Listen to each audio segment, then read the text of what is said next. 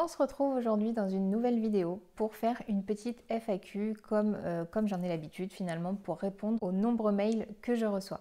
Donc on va commencer tout de suite par la première question. Avant toute chose, je t'invite à t'abonner si ce n'est pas encore fait pour voir les prochaines vidéos et à t'inscrire aux emails privés pour recevoir tous mes conseils dans ta boîte mail. Alors, on commence par la première question qui nous est posée par Camille et euh, qui est actuellement aide-soignante en EHPAD, mais elle souhaite se reconvertir. Donc euh, apparemment, elle a réfléchi à ce qui pourrait euh, lui convenir comme autre travail. Elle a énuméré ses points forts et en a déduit que le secrétariat était très certainement fait pour elle. Et donc concrètement, euh, elle se pose beaucoup de questions et, et, surtout en fait, elle voudrait un petit peu soulever les freins qu'elle a pour entamer sa reconversion. La seule chose, c'est que je ne sais pas si cette reconversion, Camille, tu la souhaites euh, en indépendante ou en tant que salarié. Donc concrètement, les questions qui, euh, qui sont posées et surtout en fait euh, les freins en fait qui empêchent d'avancer concrètement dans cette reconversion vont être le fait que Camille, tu es maman d'une petite fille apparemment et tu, tu me dis ne pas avoir d'économie de côté, avoir très peu confiance en toi et en tes capacités. Donc effectivement, comme tu me le dis entre parenthèses, ça fait pas mal de freins évidemment, mais rien n'est insurmontable et c'est pas parce qu'on est maman qu'on ne peut pas bah, finalement se reconvertir, qu'on ne peut pas y arriver tout simplement. Donc euh, les questions sont en rapport avec le financement, la formation, comment tout peut s'articuler et sur combien de temps. Concrètement, ça peut aller extrêmement vite comme ça peut prendre beaucoup plus de temps. Tout va dépendre de l'investissement, mais finalement l'énergie, l'investissement en énergie que tu vas vouloir mettre dans ton projet combien de temps tu vas y consacrer toi-même sur euh, le développement. Donc que ce soit finalement sur le fait de se former pour devenir secrétaire salarié ou alors même de se former sur l'entrepreneuriat et euh, de développer les compétences nécessaires pour être secrétaire indépendante.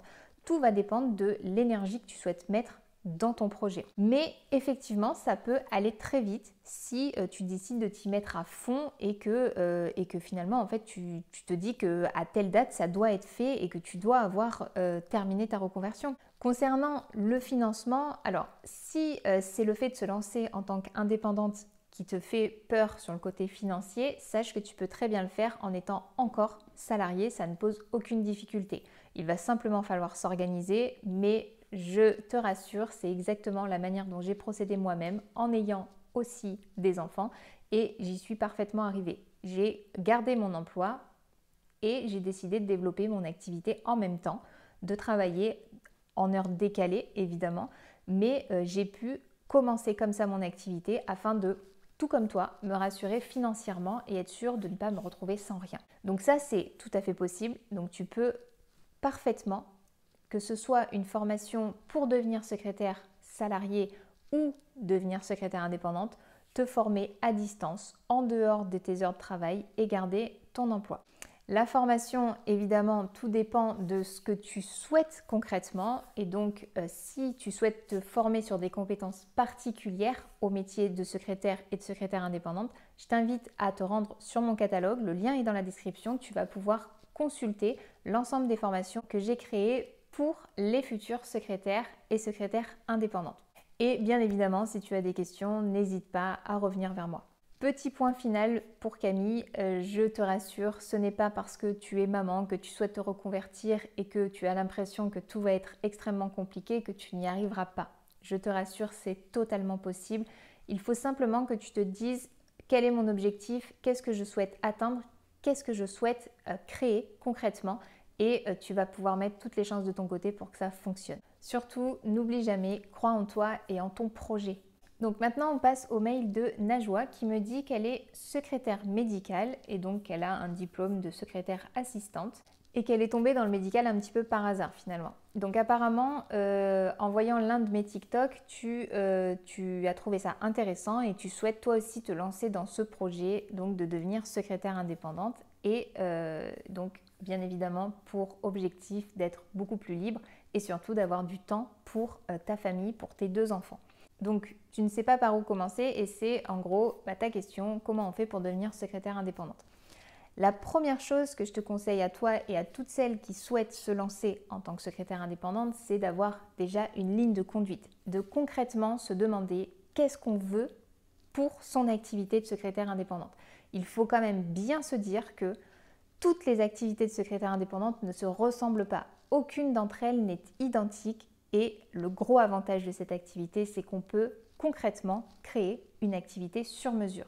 On peut choisir les prestations que l'on va réaliser, on peut choisir son type de client, on peut déterminer nous-mêmes nos tarifs. On est complètement libre finalement sur euh, la création totale de notre activité et de ce qu'elle va contenir. Donc il faut vraiment que tu te demandes, que tu te poses en fait, pour savoir qu'est-ce que tu souhaites avec cette activité. Comment est-ce que tu souhaites travailler? Avec qui est-ce que tu souhaites travailler? À quel moment de la journée tu souhaites travailler? Quelles prestations tu souhaites proposer? Est-ce que tu veux continuer à faire du médical en étant indépendante ou est-ce que tu souhaites au contraire développer d'autres prestations et donc éventuellement acquérir de nouvelles compétences? Tout ça va te permettre en fait déjà d'avoir une ligne conductrice pour ton projet et de savoir vers où te diriger. Ça va te donner les premières informations pour la suite des démarches et une fois que tu sauras exactement ce que tu souhaites faire, comment tu souhaites faire et avec qui, tu vas pouvoir créer ton activité.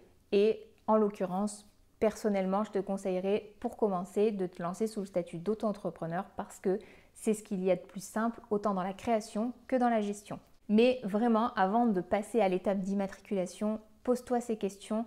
Ça va vraiment en fait te permettre de bah, d'être clair avec toi-même et de savoir ce que tu as envie de faire et comment tu vas pouvoir le faire.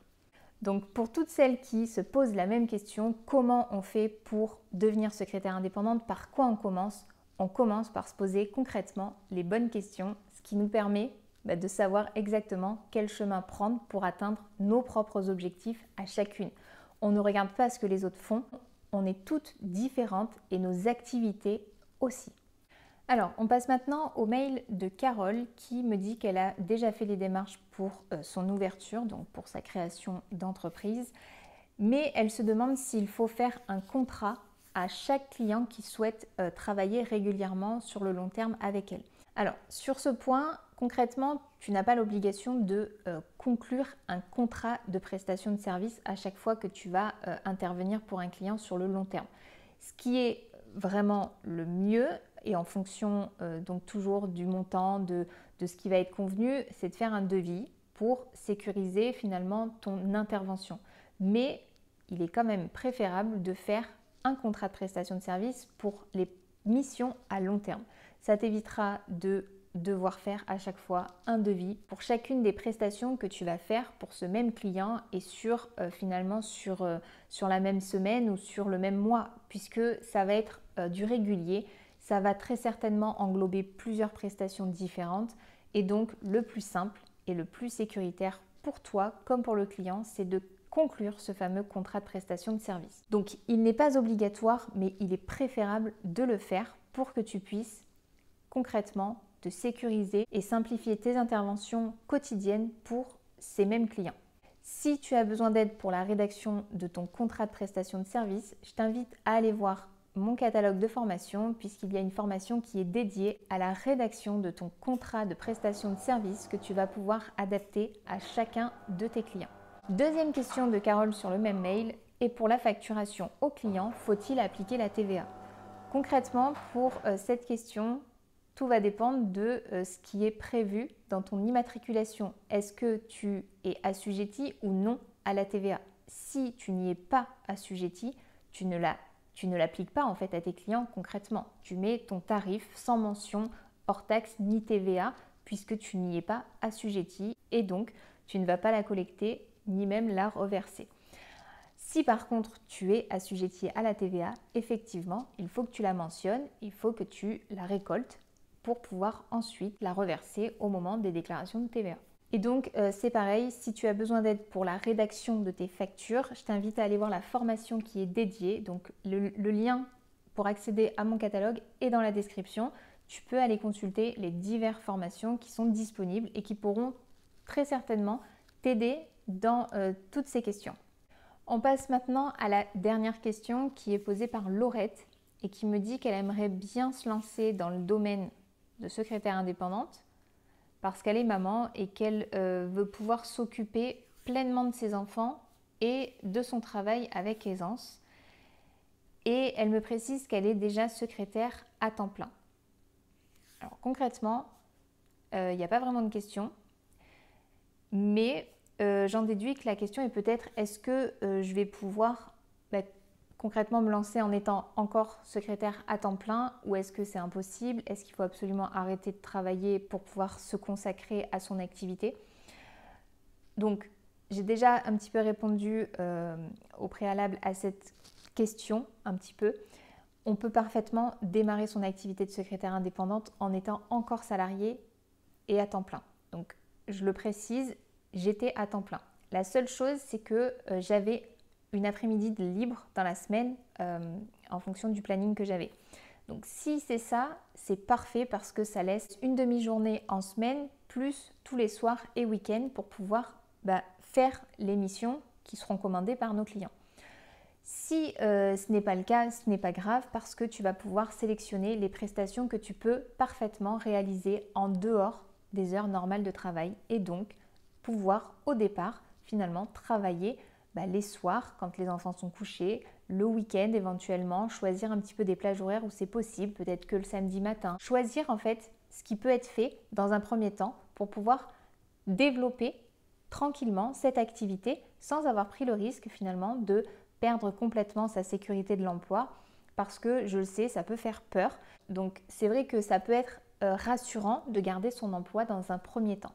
Par contre, à partir du moment où ça va commencer à se développer, et que les clients vont être un peu plus nombreux ou que les demandes vont être plus nombreuses, il va être compliqué de garder son emploi de salarié et de faire son activité en même temps parce que euh, ben, en fait euh, les journées ne font que 24 heures. Et surtout quand on est maman, on le sait, les journées nous paraissent encore plus courtes que ça.